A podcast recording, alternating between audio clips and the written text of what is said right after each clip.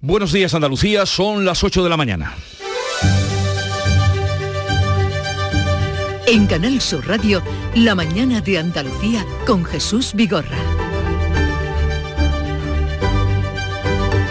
Buena carrera y suerte a todos.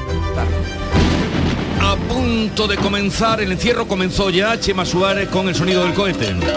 Buenos días, último encierro de los Sanfermines de 2022. Ya están los toros de Miura, de la, de, la ganadería de Miura, corriendo por las calles de Pamplona. Primer tramo de la carrera, como hemos contado otras veces, una calle estrecha, larga y empinada, la calle Santo Domingo que se llama así, Cuesta de Santo Domingo.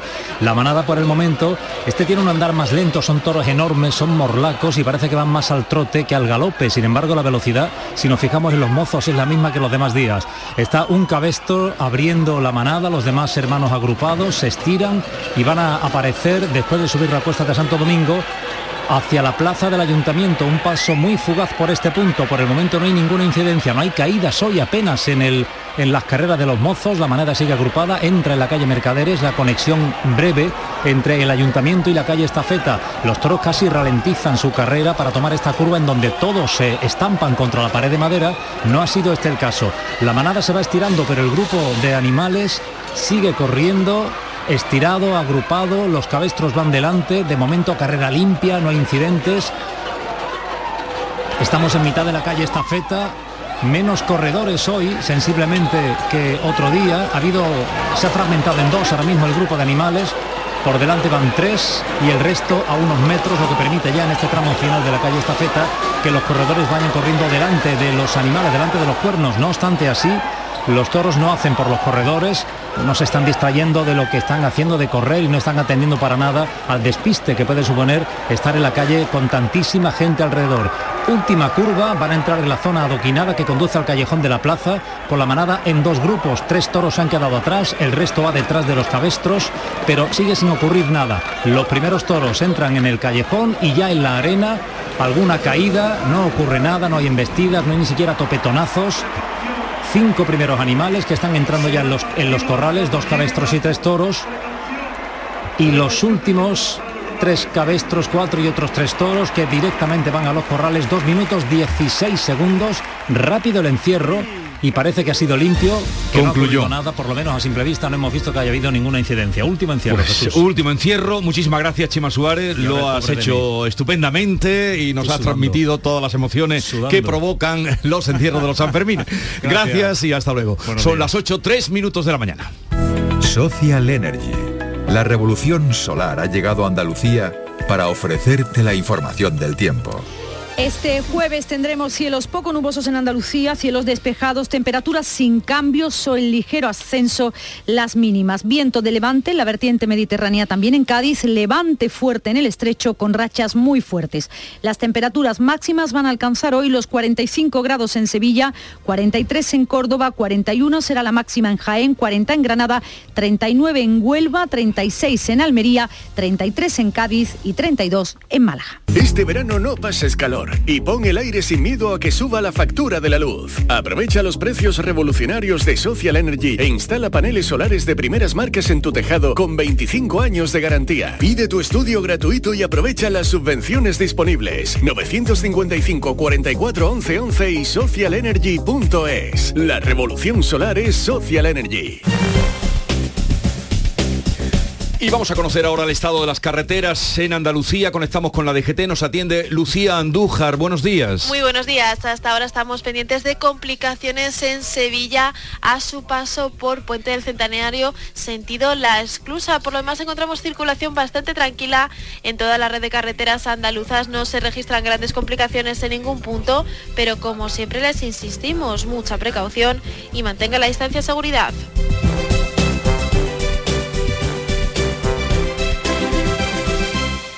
Este viernes en el Eurojackpot de la 11 por solo 2 euros hay un bote de 104 millones. Y tan tatara millonario porque con el Eurojackpot, el mega sorteo europeo de la 11, no solo te haces millonario tú, también tus hijos y los hijos de tus hijos y los hijos de los hijos de tus hijos. Compra ya tu Eurojackpot de la 11, que son 104 millones. Eurojackpot de la 11, millonario por los siglos de los siglos. A todos los que jugáis a la 11, bien jugado. Juega responsablemente y solo si eres mayor de edad. Sesión de constitución de la decimosegunda legislatura en Andalucía. Síguenos este jueves desde las 12 del mediodía en directo desde el Parlamento andaluz. Sesión de constitución de la decimosegunda legislatura en Andalucía. En Canal Sur Radio y Radio Andalucía Información. A las 12 de este mediodía, y lo contaremos, además, el Parlamento andaluz inaugura una nueva legislatura, será la número 12. Este jueves se celebra la sesión constitutiva en la que los 109 diputados van a ocupar sus escaños. Sus señorías tendrán además que elegir al presidente de la Cámara y la mesa del Parlamento, Inmaculada Carrasco. A la elección de la mesa se llega sin el acuerdo previo entre los grupos mayoritarios. Al PP le corresponden cinco asientos y estaría dispuesto a ceder uno a Vox. El PSOE tiene dos y no quiere renunciar a ninguno. Esto podría llevar a que por Andalucía esté en la mesa, pero solo como oyente. Adelante Andalucía de Teresa Rodríguez, por su parte, no tiene grupo propio, de manera que queda directamente excluida de la mesa. La elección tiene mucho interés para los grupos porque es allí donde se decide, por ejemplo, el contenido de los plenos o la tramitación de las iniciativas. En esta sesión constitutiva juran o prometen sus cargos los 58 diputados del PP, los 30 del PSOE, 14 de Vox, 5 de Por Andalucía y 2 de Adelante Andalucía. El nuevo Parlamento ya no contará con diputados de Ciudadanos y será el primero con mayoría absoluta de los populares. La sesión comienza a las 12 con la constitución de la mesa de edad que formarán los dos diputados más jóvenes y el de mayor edad, que será además y por primera vez quien poco después se convierta en presidente del Parlamento, Jesús Aguirre. Jesús Aguirre va a ser el próximo presidente del Parlamento andaluz a partir de la sesión de investidura que se va a celebrar hoy. También sabemos ya, y está confirmado, que eh, el Partido Popular y Vox han pactado una vicepresidencia para Vox, que va a tener eh, pues eh, una relevancia en esa mesa y una presencia en esa mesa del Parlamento. Lo del presidente del Parlamento, Jesús Aguirre, lo desvelaba el presidente de la Junta en redes sociales ayer, Juanma Moreno, alaba la competencia y la capacidad de empatía del consejero de salud en funciones durante eh, toda la, la, actividad que él tuvo y la responsabilidad que tuvo durante la crisis sanitaria. Marga Utrera. Si él me dice ven, lo dejo todo. Jesús Aguirre lo ha expresado con la misma claridad con la que hablaba de la gestión de la listeriosis. Nosotros no hemos podido entrar ni una vez en la empresa Magruti. O de la vacunación para el coronavirus. Podían sacar hasta cinco dosis y quedaba un culillo y lo que se hace es aprovechar ese poquito para poner esa sexta dosis. Una de las virtudes que ha destacado el coordinador general del PP, Antonio Repullo, en Canal Sur Radio, junto a estas otras. Que es una persona cercana, una persona muy humana, una persona que ha demostrado su valía durante la peor época que hemos tenido a nivel Junta de Andalucía con una pandemia en la que él ha dado la talla y ha demostrado su capacidad de, diálogo, su capacidad de tender la mano. En la Cámara Andaluza tendrá que ordenar los debates en un pleno en el que el PP tiene mayoría absoluta, pero en el que Moreno quiere que impere el diálogo y en el que la situación de la atención primaria y de los profesionales sanitarios van a seguir estando entre las críticas de la oposición inauguración de la legislatura en Andalucía, mientras que en el Congreso de Madrid, conclusión y tercera jornada y última del debate sobre el Estado de la Nación, en la que se votarán el centenar largo que hay de propuestas de resolución. Son 138 y en ellas los grupos parlamentarios recogen sus principales demandas. Ayer fue el día de los grupos minoritarios que hicieron balance de las medidas adelantadas por el presidente del Gobierno. Carmen del Arco, buenos días. Buenos días. Dos días de debate que han supuesto un giro a la izquierda de un Pedro Sánchez que dedicó ayer su segundo día parlamentario a defender las medidas con las que quiere aplacar los efectos de la inflación. Esencialmente esos impuestos a los beneficios de energéticas y de entidades financieras. Si en bolsa tiene efectos negativos puntuales, cree el presidente que se lo pueden permitir por sus altos beneficios en los últimos meses. Y realmente, en fin, tampoco me preocuparía por la evolución ayer en la bolsa, porque si uno mira cuál ha sido la evolución de la bolsa y su capitalización de las grandes empresas energéticas y también de las grandes entidades financieras a lo largo de este último año, creo que es, no sé cómo calificarla, pero realmente eh, extraordinaria. Son medidas en línea con los socios europeos y poco margen más queda, dice el presidente. A sus socios de investidura les gustan. Íñigo Rejón. Quiero creer que ese golpe de timón va hasta el final, porque a todos nos va el país en ello. Pero ese golpe de timón tiene que llegar a la vida cotidiana y no puede ser a medias. Ayer turno esperado para Bildu, protagonista por el discurso anterior del Partido Popular muy centrado en ETA, banda desaparecida hace 10 años según recordaba el PSOE, pero la portavoz de Bildu, Merche Izpurúa, aprovechaba otra vez el escaño para pedir perdón, ya lo había hecho antes a las víctimas. Trasladarles nuestro pesar y dolor por el sufrimiento padecido. Sentimos su dolor y desde ese sentimiento sincero afirmamos que el mismo nunca debió haberse producido. Al PNV le ha disgustado que no hayan contado con ellos. Les gusta la música de lo que han escuchado, pero quieren conocer bien las notas que se están tocando. La forma es lo que les ha provocado y recuerda a Hitor Esteban que les van a seguir necesitando en la Moncloa. Pero además, hoy el Pleno del Congreso trata varios asuntos de interés y no exentos de polémica. La ampliación de las medidas para frenar la crisis, la ley de memoria democrática y la reforma express del Consejo General del Poder Judicial. Beatriz Galeano. El Pleno va a debatir la convalidación del decreto ley de medidas para frenar el impacto económico y social de la guerra en Ucrania, que prorrogará las medidas que ya se adoptaron en marzo e incluye otras nuevas como el cheque de 200 euros para familias con bajos ingresos y patrimonio. También aprueba este jueves el Congreso la ley de memoria democrática que ha generado críticas no solo de partidos como el Partido Popular o Vox, sino también de políticos de la transición. Es el caso del expresidente socialista Felipe González por el pacto entre el Gobierno y Bildu para sacar adelante la norma. Asimismo, debate la reforma express impulsada por los socialistas para permitir al Consejo General del Poder Judicial nombrar a dos magistrados del Tribunal Constitucional y desbloquear de esta manera la renovación de este órgano. Y sigue a todo esto la ola de calor que parece no tener fin y hoy hasta cinco comunidades, Andalucía, Castilla y León, Castilla-La Mancha, Galicia y Extremadura, han activado para, eh, están activadas para el aviso rojo y esto es riesgo extremo. Por máximas extremadamente altas que oscilarán entre los 42 y los 44 grados. Andalucía mantiene el nivel rojo en la provincia de Sevilla por valores hasta de 44 grados en la campiña. En Jaén, Granada, Huelva y Córdoba continúa el nivel naranja que eso es riesgo importante por máximas entre los 39 y los 43 grados en la campiña cordobesa, en la comarca de los Pedroches, en el Valle del Guadalquivir, en la cuenca del Genil, Cazorla, litoral de Huelva y en las comarcas de El Andévalo, Condado y Aracena.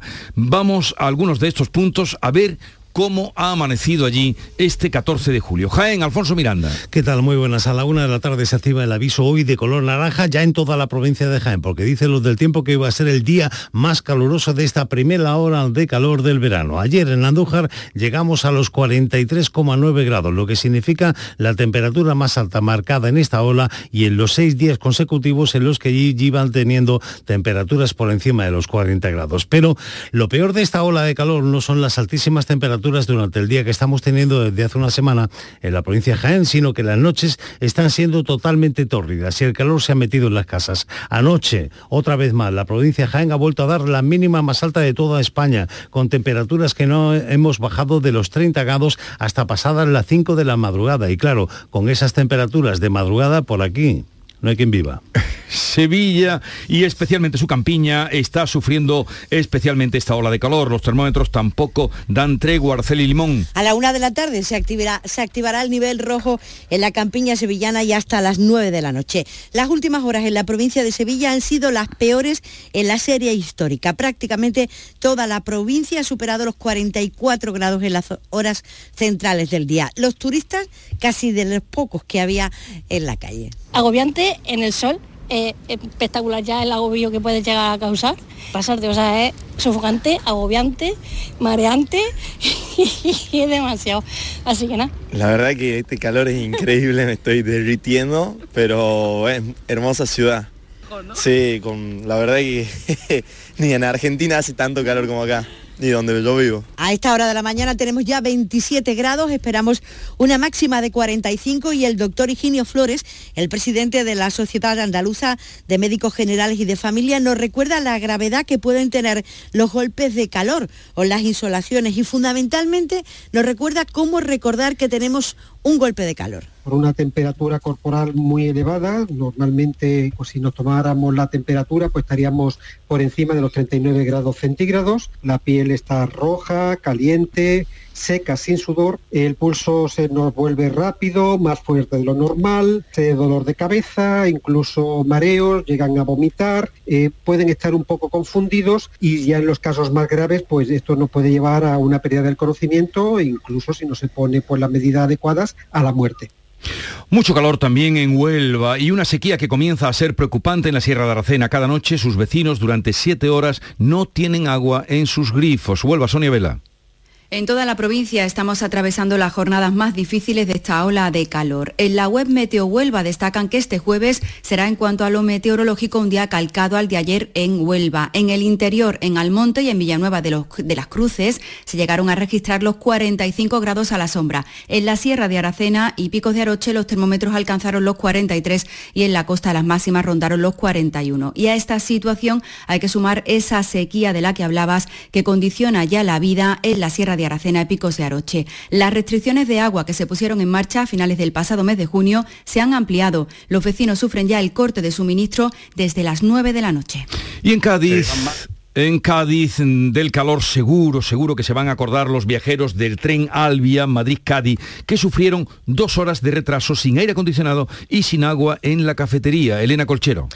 Buenos días, pues 20 vagones llenos con personas mayores y niños soportando temperaturas de más de 40 grados y como has dicho, sin agua en la cafetería. Además, el convoy salió con media hora de retraso y acumuló hora y media más durante el trayecto, convirtiendo este viaje en un verdadero infierno, más de seis horas de Madrid a Cádiz. Manuel Nicolás Martos, uno de estos pasajeros, nos cuenta cómo fue ese viaje. Todos los vagones llenos, llenos pues de, personas mayores, una, una madre con un bebé de 8 meses meses que al pobre pues lo tenía ya sin eh, ropa, que era insoportable. O sea, ha sido insoportable. Pues al llegar a Cádiz, la oficina de reclamaciones de Renfe estaba cerrada, no pudieron poner hacer esas reclamaciones. Desde la pandemia, eh, las conexiones en tren de la provincia con el resto de España pues son muy deficitarias. Renfe tiene en los talleres parte de las unidades que, que deberían cubrir esta ruta, hoy limitada a tres viajes y el retraso en la formación de nuevos maquinistas también está afectando a este servicio. Desde luego está claro que Renfe, y con respecto a Andalucía, no pasa por su mejor momento. Nos situamos ahora en, Jerez porque las altas temperaturas y el fuerte viento de levante están complicando mucho las tareas de extinción del fuego agrícola que comenzó en la tarde de ayer. Obligó, como les hemos contado, a cortar la autopista y a desalojar algunas viviendas y el monasterio de la Cartuja, Pablo Cosano. Pues eh, Jesús, la última hora, hace cinco minutos tan solo que la Guardia Civil ha dado ya por extinguido el incendio. Esos focos que han estado activos durante la noche han sido ya apagados por los bomberos que están ahora mismo ya actuando en tareas de refresco. El fuego obligó a desalojar a las monjas del monasterio de la Cartuja y a los vecinos de los Albarizones y la escuela del Serrallo. Este es el sonido de las asistencias que es el crepitar del fuego en el inicio de las eh, llamas cerca de Lomo Pardo, en el entronque entre la autopista de Sevilla-Cádiz y la autovía Jerez Los Barrios. El humo y las llamas a ambos lados de las carreteras ocasionaron cortes de tráfico y aún sigue afectando la circulación por el humo que persiste en esa zona. La mayoría de los vecinos ya han regresado a sus casas, las monjas han sido realojadas en el seminario de Jerez y como decimos el fuego también ha afectado a varias casas y a un vivero que ha ardido casi por completo. La rápida actuación ha evitado males mayores. La alcaldesa Mamen Sánchez hacía esta valoración después de que la Guardia Civil le ofreciera imágenes aéreas. Desde el helicóptero se ve como la buena actuación de los bomberos, de Infoca, actuaciones coordinadas ha hecho posible salvar pues la cartuja, salvar Lomo Pardo. Lomo Pardo está todo alrededor, pero las casas no. Eh, ha llegado eh, el fuego y bueno, eh, el viento es el que ha hecho que algo que se iniciara en un punto pues ha sido capaz hasta de pasar la autopista eh, subir por un monte y, llegar. El ayuntamiento ha activado el plan de emergencia. Hay, un puesto de mando avanzado en el propio convento de la Cartuja. Ahora mismo hay 29 grados ya en Jerez, se esperan 42, va a soplar el viento, así que habrá que estar muy pendientes para que no se reactiven esos focos que, como decimos, ya la Guardia Civil da por extinguidos y que los bomberos están ahora mismo refrescando. Pues haciendo honor a su nombre, el monasterio de Santa María de la Defensión se defendió de las llamas. El viento y las temperaturas extremas siguen dificultando considerablemente las tareas de extinción del incendio que se originó el lunes en Las Urdes, en Extremadura, y que se ha propagado hacia el municipio de Monsagro, eh, que está ya en Salamanca. Se han evacuado ya a más de 600 vecinos, unas 4.000 hectáreas han quedado arrasadas y las llamas han comenzado a extenderse con virulencia hacia el municipio de Serradilla del Llano. Se ha propagado ese incendio a gran velocidad, sobre todo en esa zona de Monsagro, en Salamanca, por la sequedad del terreno y también por las altísimas temperaturas de la zona. Aquí se han quemado ya mil hectáreas, el incendio sigue fuera de control, a pesar de que durante la pasada jornada se multiplicaron los efectivos, casi 500 bomberos y técnicos luchando contra las llamas. Los 400 vecinos desalojados el martes por la mañana de Monsagro todavía no pueden regresar a sus casas, así lo están viviendo. Estamos a la espera que nos dejen pasar a buscar por lo menos ropa para podernos cambiar. Llevamos tres días con la misma ropa. No, no sabemos. ¿Cómo está el pueblo? ¿Y cómo está el pueblo? Porque no tendremos ni agua, ni luz, ni nada. Es una pena, de momento nos estamos salvando. Pero vamos, dormimos con un ojo abierto y otro cerrado. Estamos cubriendo un poco las necesidades de los animales, principalmente. Y además que tengan agua. Eh, si puede ser comida también, pero principalmente agua porque con el calor que hace lo tienen que estar pasando no demasiado bien.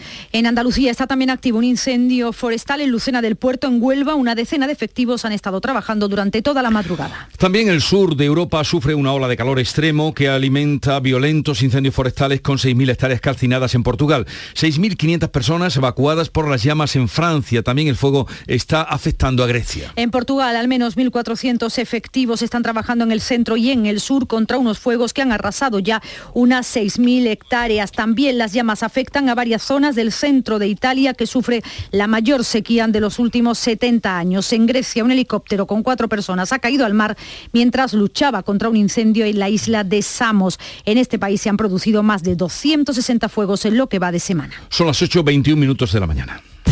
La mañana de Andalucía.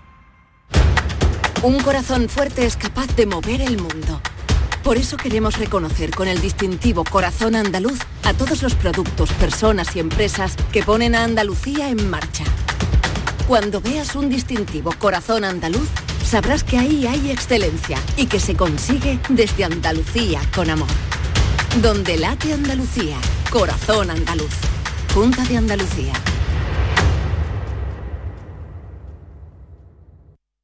¿Por qué Agua Sierra Cazorla es única?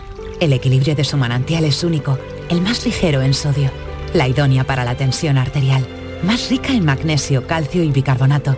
Y ahora agua Sierra Cazorla con los refrescos saludables de verdad, sin azúcar y sin gas, más naranja y limón. Agua Sierra Cazorla, la única en calidad certificada. Lo hago por tus abrazos, por nuestros paseos, los viajes y conciertos juntos, por tu sonrisa y por tus besos. Lo hago por seguir cuidándonos. Llevamos dos años luchando para frenar la COVID-19. Ahora más que nunca la responsabilidad es de todos. Actuemos con precaución y prudencia. Está en nuestra mano mantener todo lo construido. Junta de Andalucía. En Canal Sur Radio, la mañana de Andalucía con Jesús Vigorra. Noticias. Se confirmó el dato adelantado en junio, la inflación se disparó hasta el 10,2% en el mes de junio, el nivel más alto desde abril de 1985. El encarecimiento de carburantes, electricidad y alimentos frescos han sido los que más han impulsado esta subida. En Andalucía la tasa es aún mayor y alcanza el 10,5%. Los precios del transporte por el encarecimiento de los carburantes son los que más tiraron de ese índice de precios al consumo, subieron un 19,2%, los alimentos un 12,9%, la restauración y los hoteles un 7,2. Los productos básicos de la cesta de la compra no dejan de subir y se están convirtiendo en un grave problema para muchas familias. Los huevos, la leche, la pasta, todo, todo, ha subido todo. Todo, la fruta, la verdura, la carne, todo, se nota, se nota, porque el sueldo es el mismo y, y las cosas van subiendo.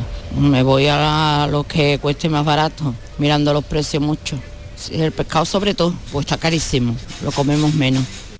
Comerciantes, como por ejemplo los detallistas de los mercados de abastos, como el de Triana en Sevilla, reconocen que ya han perdido clientes por el aumento de los precios. Nosotros la mercancía nos cuesta el doble, entonces no es que tú ganes más dinero, porque tú te está costando más dinero todo también. Todo ha subido. El consumo frena bastante, por ejemplo, salmón y cosas así que ha subido una barbaridad, se ha puesto casi al doble y lo que no se ve a tipo de que baje, que es el problema. Está la gente más cortita. Con el repunte de junio, la inflación encadena dos meses consecutivos de ascensos en su tasa interanual. La inflación subyacente es esa que no incluye ni la energía ni los alimentos frescos, no mejora tampoco, alcanza el 5,5%. Ese es el peor dato desde 1993. Hoy se vive la tercera jornada de huelga de tripulantes de cabina de Ryanair, la penúltima de esta semana. Este pasado miércoles se cancelaba un vuelo en Málaga y ocasionaba retrasos en otros 43 con origen o destino en los aeropuertos de Málaga y Sevilla. María Ibáñez. Pues hasta las 8 de esta mañana los 11 vuelos de Ryanair con salida desde aquí, desde el aeropuerto de Málaga, han operado con total normalidad a sus destinos, entre ellos Rabat, Berlín, Copenhague, Barcelona o Düsseldorf. Sin incidencia, por tanto, en la huelga aquí en el aeropuerto malagueño es lo que llevamos de jornada, la tercera que viven los tripulantes de cabina de la compañía Ryanair. Los sindicatos eh, denuncian que la aerolínea ha vuelto a recurrir a tripulaciones de otros países como Marruecos, Marruecos Italia o Portugal, lo que el sindicato ha comunicado ya a la inspección de trabajo. Exigen la mediación del gobierno central, como destacaba ayer el responsable del sindicato Uso aquí en Málaga, Ernesto Iglesias. Eh, seguimos intentando que la, que la ministra de Trabajo y la Dirección General de Empleo pues eh, intervengan y medien en este, en este conflicto que, que Ryanair ha generado por su negativa a, sentarse en la mesa negociadora a la que está obligado a sentarse. Paros hoy y también mañana. Por cierto, mañana a la huelga de Ryanair se van a sumar también los tripulantes de cabina de otra compañía, EasyJet. Andalucía va a recibir eh, a lo largo de esta semana 600 vacunas para los contactos de riesgo de pacientes que hayan dado positivo en viruela del mono. Aunque hay que mantener la precaución, ni el COVID ni la viruela del mono representan hoy por hoy un problema sanitario especialmente grave en Andalucía. Eso es lo que mantiene al menos el consejero de Salud Jesús Aguirre, que ve datos positivos en la evolución del coronavirus y mantiene controlados los casos de viruela, que hoy son 200 en Andalucía, especial incidencia en la provincia de Málaga. El consejero, no obstante, califica esos contagios de situación leve pero pide prudencia y da estos consejos. La evolución de todos clínicamente es positiva, es decir, no estamos teniendo ninguna complicación. Luego una, una evolución leve desde el punto de vista sintomático. Muchísima precaución muchísima precaución, sobre todo aquellos contactos de riesgo, utilizar preservativos y procurar eh, tener la máxima protección a nivel de contacto de, riesgo. Más optimista se muestra respecto al COVID. El consejero confirma que todavía no ha aparecido ningún caso de la nueva variante Centauros y que esta y la predominante en Andalucía, aunque más contagiosas, son menos virulentas. Andalucía es la comunidad con menos incidencia en toda España. Hoy se conocerán nuevos datos de la evolución de la pandemia. De este asunto hablaremos a partir de las 9 con Inmaculada Salcedo que es la portavoz del Comité de Salud Pública de Alto Impacto de Andalucía y portavoz eh, para eh, todos los asuntos del COVID. Un hombre de nacionalidad serbia ha muerto y otro de origen bosnio resultó herido grave por arma de fuego ayer tarde en las inmediaciones de la presa de Rules, en Granada. Según la investigación, el narcotráfico está detrás de este suceso. Antonio Valverde. El tiroteo ocurrió poco antes de las 7 de la tarde en la localidad de Vélez Benaudalla, en el parking del entorno de la presa de Rule, cerca del lavadero de minerales de la carretera A346 que va hacia Órgiva. El herido de bala es un joven bosnio que llegó con vida en un helicóptero medicalizado al Hospital de Traumatología de Granada. La Guardia Civil investiga para aclarar las circunstancias de lo sucedido que parece estar relacionado con un asunto de droga. La Policía Judicial de la Guardia Civil está tomando declaración a personas que pudieron presenciar algo de lo ocurrido del tiroteo para localizar a los posibles autores de los disparos que huyeron de la zona. Y el juzgado de la Palma del Condado en Huelva ha acordado prorrogar seis meses la instrucción por el caso del doble crimen de Almonte, en el que en 2013, recordarán, una niña de 8 años y su padre fueron asesinados. Este caso fue reabierto en enero de 2019 tras quedar absuelto la única persona que estaba acusada y juzgada por los hechos. La prórroga va a finalizar el 29 de enero de 2023. Hay varias pruebas pendientes, entre ellas el análisis de la manta que cubría el cuerpo de la pequeña que desde diciembre de 2019 está en poder del Instituto Nacional de Toxicología por orden judicial para someterlo a un análisis genético. Y este jueves podría pasar a disposición judicial el hijo adoptivo de la mujer cuyo cadáver apareció el martes en una arqueta del distrito de Teatinos en Málaga y que era detenido esa misma noche. Según la policía científica, la mujer murió por estrangulamiento días antes de haber sido trasladada a esa alcantarilla y se apunta a un móvil económico detrás de este crimen. Ángela Mérida tenía 60 años, residía en el barrio donde fue encontrado su cadáver. Su familia había denunciado su desaparición el pasado 23 de mayo y la policía ha confirmado que murió estrangulada dos días después de esa denuncia. Enrique Barón es el comisario provincial. Parte de un, podríamos decir, de una personalidad del presunto autor especial posiblemente vinculada al consumo de estupefacientes, etcétera, pensamos que es un móvil económico. El cadáver de Ángela permaneció oculto en algún lugar antes eh, de haber sido arrojado a esa alcantarilla donde fue localizado el pasado martes. Y los taxistas apremian a la Junta a que regule cuanto antes la normativa de los VTC, los vehículos de transporte con conductor. En octubre termina la moratoria conocida como el decreto Ábalos y las empresas como Uber o Cabify tendrán, tendrían que dejar de circular en el interior de las ciudades. Solo podrán seguir haciéndolo si la comunidad autónoma se lo autoriza. Llegamos así a las 8.30 minutos, 8 y media. Beatriz Galeano, hasta la semana que viene. Porque mañana no estará por aquí Beatriz, pero sí que estaremos nosotros para contarle la actualidad. Llegamos a las 8 y media, tiempo para la información local y luego continuamos con la tertulia.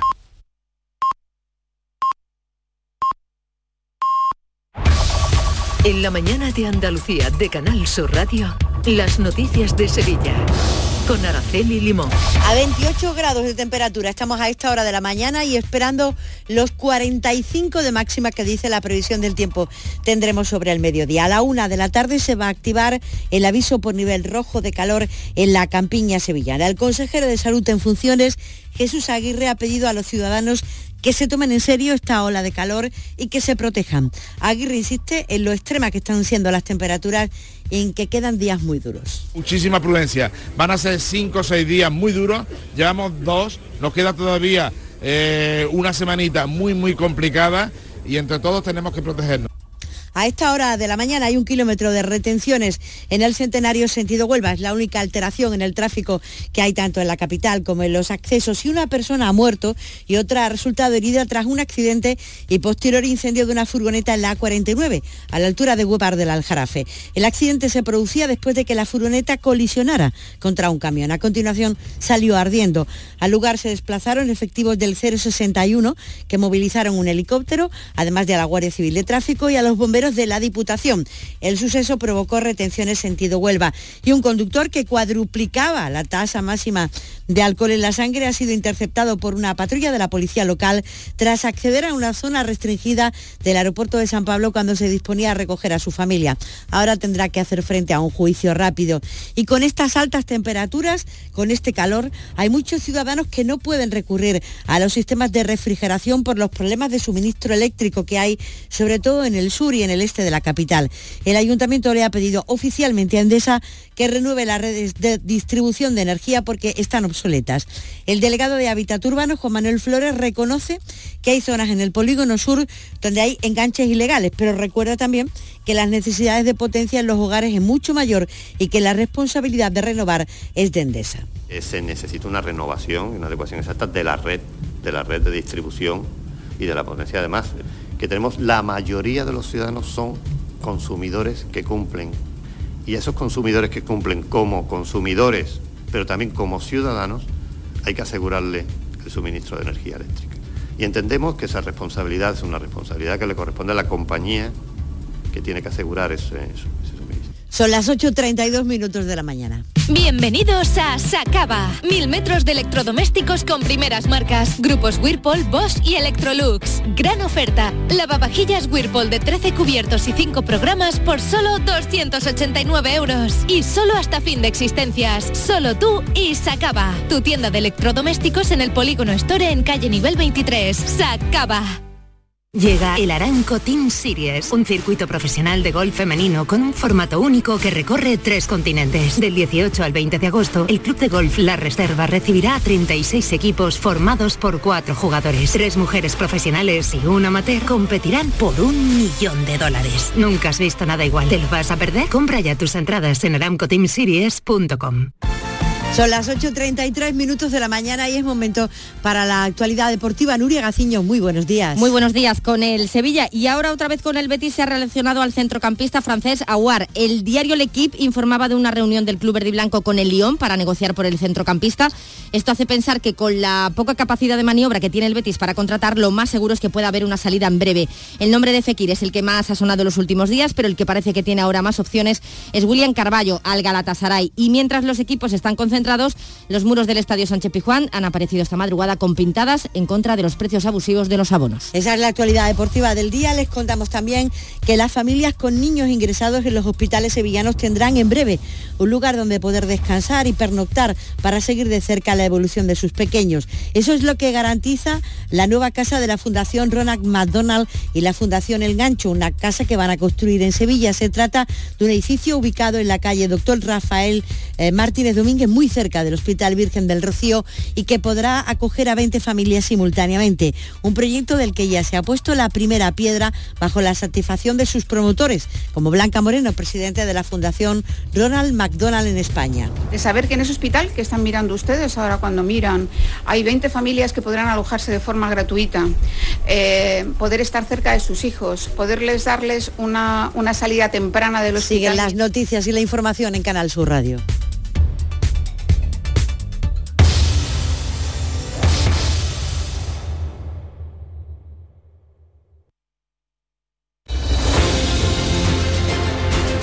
8.35 minutos de la mañana. Les recuerdo que a partir de las 10 eh, haremos el programa Este, la mañana de Andalucía, desde el Parlamento. Jornada inaugural, sesión histórica, inicio de la decimosegunda legislatura. En fin, todo eso se lo vamos a contar y también la emisión de, de la primera sesión a partir de las 10 del Parlamento. Pero enseguida vamos a retomar la actualidad hoy con Rosana Sáez, con Antonio Suárez Candilejo y con Paco Morón.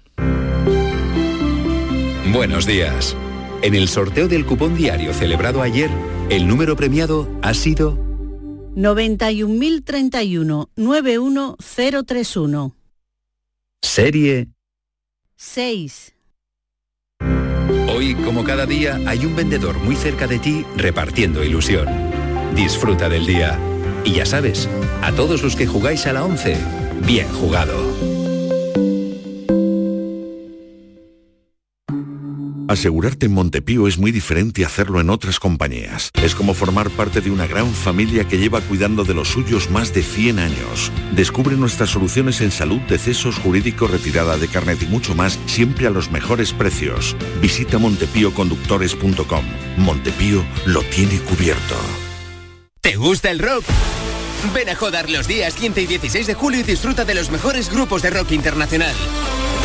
Asiste a nuestros festivales con los mejores artistas de flamenco y folk.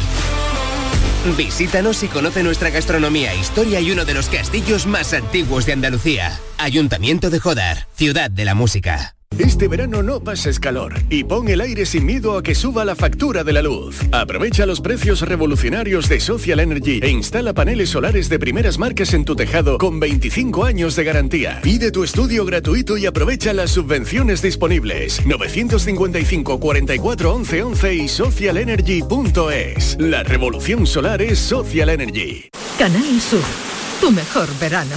Conoce en detalle a las personalidades que destacan en Andalucía. Por su trabajo, sus aportaciones, su ingenio, su trayectoria, su capacidad de ayuda, su influencia, su simbolismo. La sal de la tierra. Conversaciones desde Andalucía. Con Pedro Luis Gómez.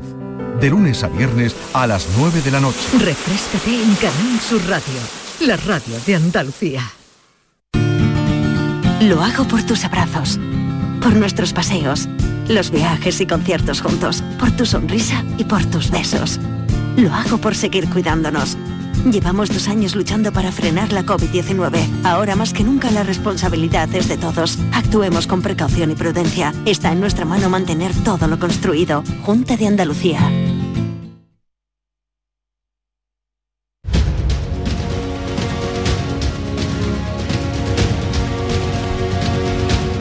Bien, pues vamos a entrar en los temas que le venimos contando ya con la opinión de Rosana Saez, presidenta de la Asociación de la Prensa de Jerez. Rosana, buenos días. Buenos días. ¿Qué tal estás? Bien, bien, muy contenta de que ya por fin se haya sofocado el incendio de la Cartuja en Jerez. Sí. Lo acabáis de anunciar. muy La Cartuja de Nuestra Señora de la Defensión. Tú sabes que en esa Cartuja estuvo Antonio Gala cuando ingresó, cuando sintió la llamada. Ah, pues no lo sabía, me lo estás contando. Eh, eh, Le haría falta a esta cartuja un stand-up. sí, sí, sí. Él lo llevaba a gala y lo contaba eh, muchas veces de su, su año que estuvo allí, pero le dijo el privado, mire usted, hará más carrera fuera de aquí, ¿no? Paco, Paco Morón. buenos días. No, no, demostrar, no, buenos días. buenos Paco días. Morón, Buenos delegado de Europa Press en Andalucía, que estaba sintiendo con la cabeza, que, en fin, Un, eh, un saludo. Es que cuando para- llega la llamada llega. Cuando- Lo malo es cuando no te cuelgan. Cuando te cuelgan. Y Antonio Suárez Candilejo, desde Huelva. Antonio, buenos días. Buenos días, ¿qué tal? Bueno, ¿cómo lleváis el día más caluroso del año? Pues eh, fatal, viendo pingüinos por la calle, que debe ser producto de la, de, de- de- de- de la pesadilla que estamos pasando. Menos mal que aquí algunos tenemos la, la inmensa suerte de tener eh, alguna playita eh, cercana, pero, pero muy mal, muy mal. Estamos achicharrados prácticamente, vamos. Es cierto, es terrible. ¿eh? Yo, Terrible. yo que llevo ya 27 años viviendo aquí en Andalucía y en Jerez, digo, estos calores, todos los años se dice lo mismo, pero de verdad que, que yo Pero no son esto. cada vez más extensas Cada vez más en, el tiempo y además lo, lo que están diciendo las previsiones en las últimas horas que la próxima semana vamos a tener más de lo mismo mm, como para echarse a temblar, ¿no? Sí, yo creo que todos los años eh, hay una ola, o dos, o tres, ¿no? Lo que pasa es que es cierto, como decía Antonio, que cada vez son más largas y eso es lo que efecto de ese cambio climático que estamos viviendo, ¿no?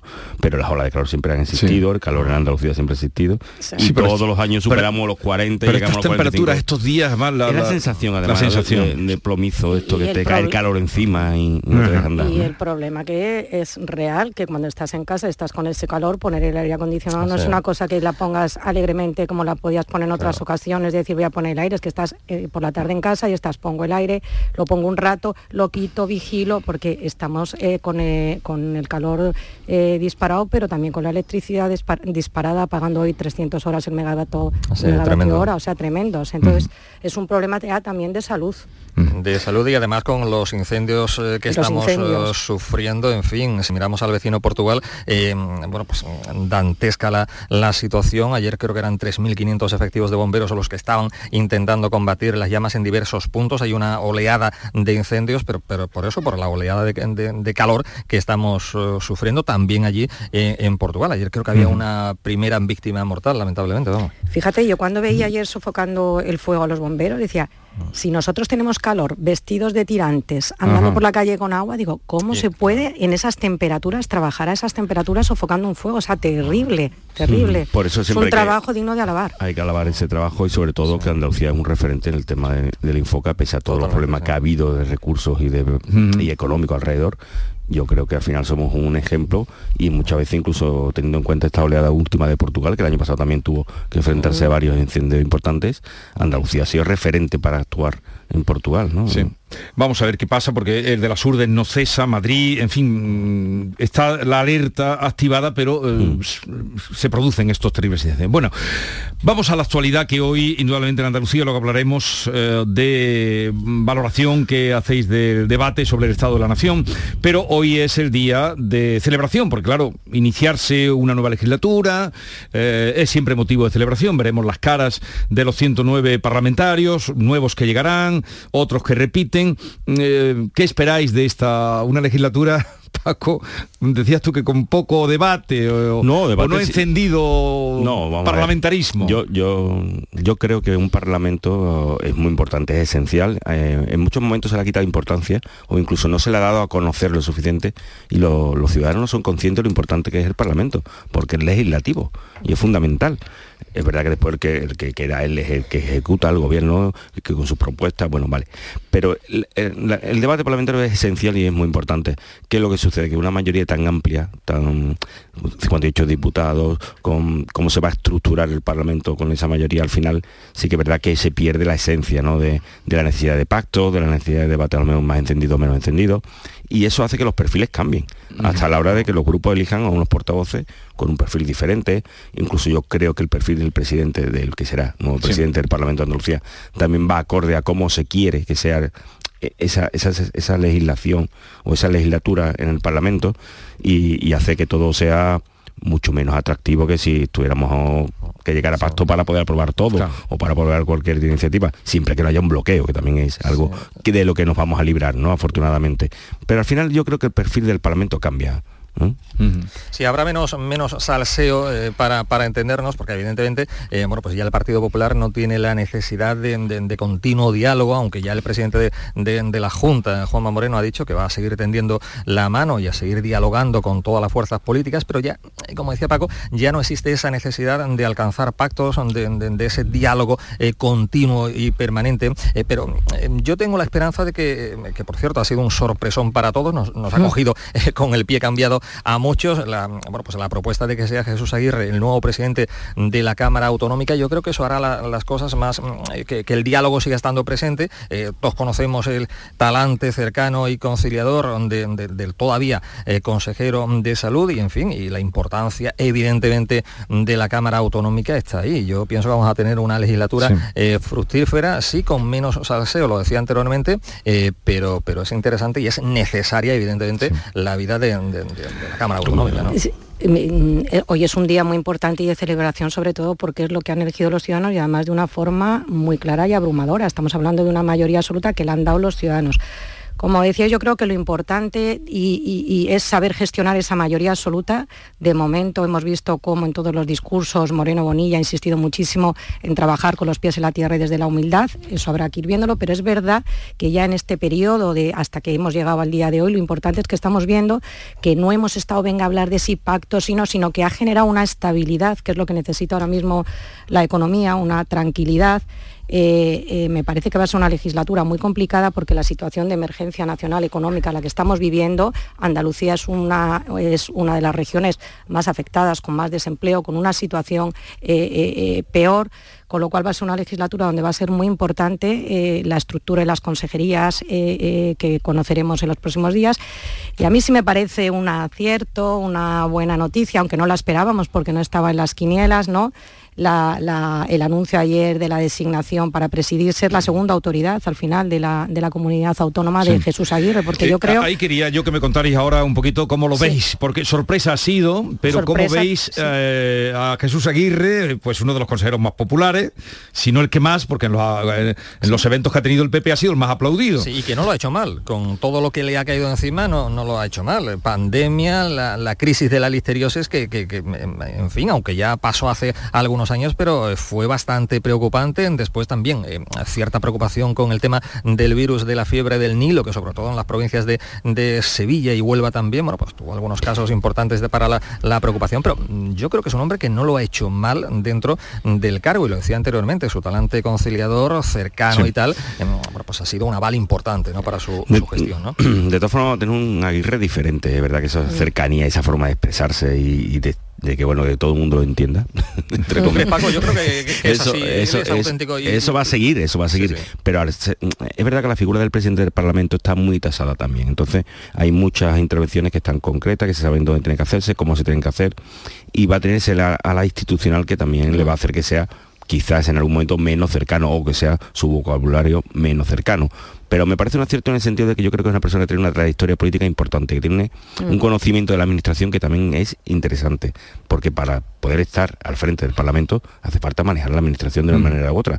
Él viene del Senado, él sabe cómo es oh, el parlamentarismo, o sea, lo que es y lo importante que es. Yo creo que eso sí que es verdad que puede decir la gente, bueno, pues era el más cercano, el más campechano y tal, como ponerlo ahora de una manera muy institucional, ahí como segunda referencia de la comunidad autónoma, puede chocar, puede pensar uno, bueno, pues lo están premiando, o bueno, está en sus últimos años a lo mejor eh, de, de, vida política, y entonces ante eso pues le dan un cargo que es muy atractivo, pero yo creo que en realidad es una persona que está muy preparada y que tiene una trayectoria legislativa y ejecutiva bastante importante. Sí, pero sí, como no pues... hemos dado absolutamente nadie, ¿eh? porque no, el nombre no. que sonaba mayormente era Patricia de... Eso nos hace, eso, eso nos hace prever un gobierno sorpresivo. Pero yo creo...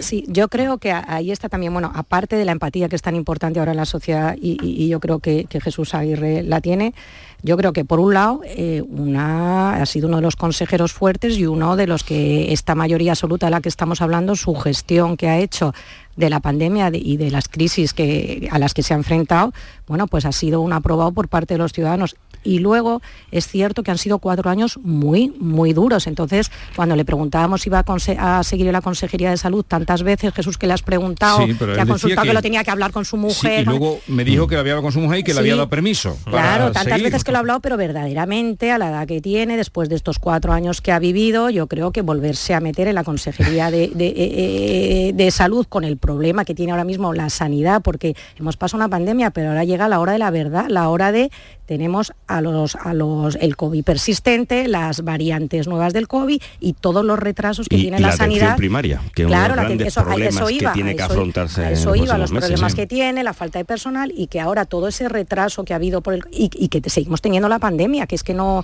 no, lo, olvidemos. Y luego el caso de, de, las, de las personas que se barajaban para la presidencia del Parlamento andaluz es que también ahora tenemos unas elecciones municipales donde también hay que colocar cabezas de lista fuertes entonces Juan Manuel eh, Moreno Bonilla tiene ahí ahora mismo que estamos todos deseando, porque además es que lo anuncia y es que no se filtra nada, ¿eh? ah. estamos todos deseando ver cómo se configuran las consejerías porque esos nombres de los que se habían hablado, el caso Patricia del Pozo o, Marifran Carazo, estamos hablando de bueno las posibles cabezas de lista en alcaldías también, o sea que... Mm. Por cierto, lo, que asusta un poco, perdón, es que claro, el nuevo gabinete que surja de, en fin, en los próximos días y tal, no solo no va a contar con Jesús Aguirre, sino que tampoco Bendodo estará ni, ni Juan Bravo. En fin, yo imagino que el presidente tendrá, eh, lógicamente, recambios, por decirlo de alguna forma, para tres pilares fundamentales, eh, al menos en estos últimos cuatro años, vamos. Por eso es fundamental ver la estructura. Yo creo que está muy volcado en esa estructura porque la economía sostenible o que la innovación, las nuevas tecnologías también van a tener un peso importante porque se va a centrar mucho en la Andalucía verde, la revolución verde, que es una cosa que lo obsesiona y que él tiene por bandera.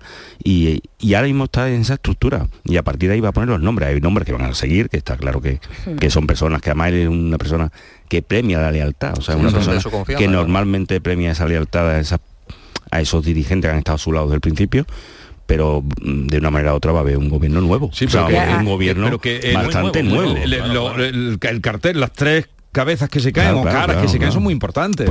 claro, pero Jesús, como se dice, nadie, nadie es imprescindible en esta vida al final, pero, pero, sí fundamental. Sí, fundamental, sí, pero Sí, pero mm, este gobierno además yo creo que por eso mm, e, está bueno eh, eh, concentrado en este diseño porque tiene que ser un gobierno que no solamente, por un lado, tiene que ser un perfil técnico en cuanto que nos enfrentamos a una situación que estábamos hablando de emergencia nacional que repercute y se vive de la misma manera en Andalucía, ya se conocían los datos de la inflación y en Andalucía estaba incluso un poquito por encima de nivel nacional. ¿no? Entonces, también tiene que tener un perfil político porque tenemos a las puertas unas elecciones ah. municipales, unas elecciones generales, o sea que es una, lo que dices que son dos, tres puntales de los que tiene que sustituir, que vamos a ver por dónde... lo que sí está claro que... Y espero que prime además la, la valía sobre todo y, no los premios de estas mayorías a veces también absolutas.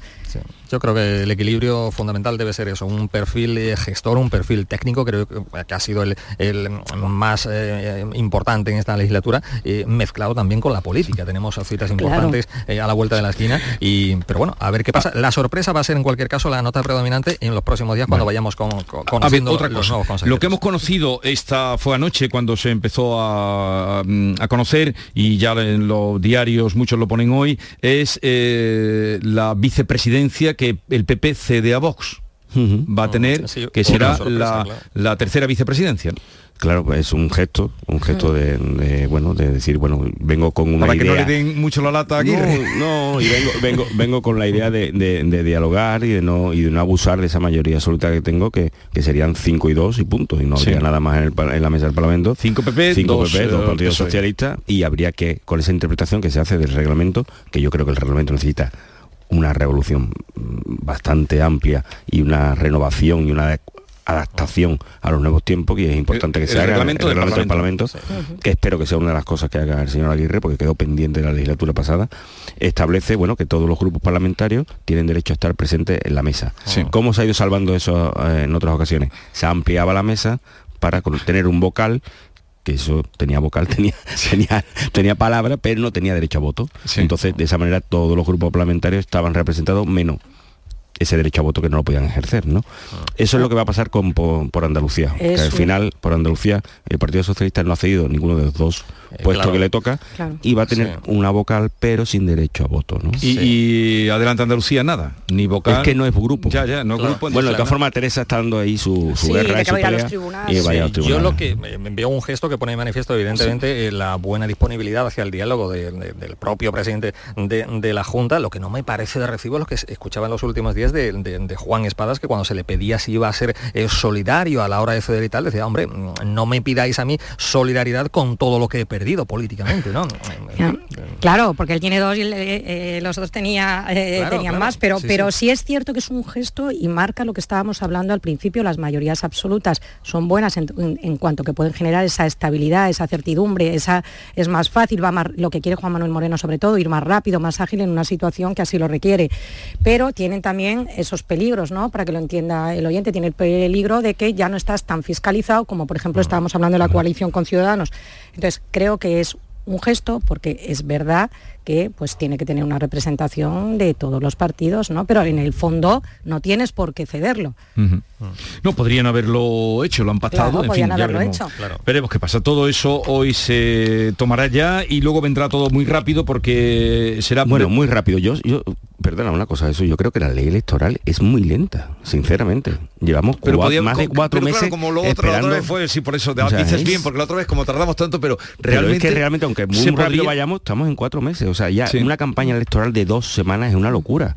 Mira en la pandemia, se hicieron de una semana y no pasaba nada. no pasaba nada. Y, se y acá hay que cortar los plazos. Lo que no podemos tener un gobierno en stand-by durante cuatro meses. Porque ahora, ahora el día 20... 2021 es, el pleno, de constitución. Se vota como hay mayor duda, va a salir, va a salir en primera, de investidura va a salir en primera, y luego el sábado 23 toma posesión en San Telmo, primera vez se va a sacar la toma de posición del Parlamento de Andalucía y va a ser un acto en, en San Telmo. Eso va a ser el día 23. El día 23 sábado y 24-25 llamará a sus consejeros y se anuncia el equipo de gobierno el día 25 para que tomen posesión el día 26. El día 26 en el Consejo de Gobierno, que ya... Bueno, tienen que tomar posesión y luego se celebra el día 27 el primer Consejo de Gobierno, 27-28. Y luego ya se van de vacaciones. Y luego se van de vacaciones. Lógicamente, porque tienen también... Nos vamos unos cuantos. Claro, se, tienen que ir, pero es complicado, ¿eh? porque madre mía, como está la situación es complicado, pero además eh, el, presidente, eh, bueno, eh, ahora mismo ha insistido muchísimo en que precisamente quiere tenerlo todo cerrado a finales de julio por la urgencia ¿no? que, requiere la situación. Mm. Y efectivamente que él va cumpliendo con su hoja de ruta eh, claramente. Y luego que es muy importante el primer Consejo de Gobierno, por eso se va a llevar un poquito más lejos, más al final de la semana, más al final de mes, porque ahí tienen que nombrar cada uno su viceconsejero, su primera, por lo menos primera parte de la estructura de las consejerías, aunque ya en septiembre o finales de agosto, que cuando el siguiente Consejo de Gobierno, sí podrán ampliar las direcciones generales y tal, pero los primeros puestos, de luego, tienen que quedar ya marcados antes de que llegue el mes de agosto. Bueno, pues ya veremos. No voy a pedir a ver qué va a pasar, porque eh, quinielas, porque ya veremos, pero esta semana, desde luego, para muchos será estar pendientes. Esta isla que viene, se, va, se les va a hacer muy largo, se les va a hacer muy largo.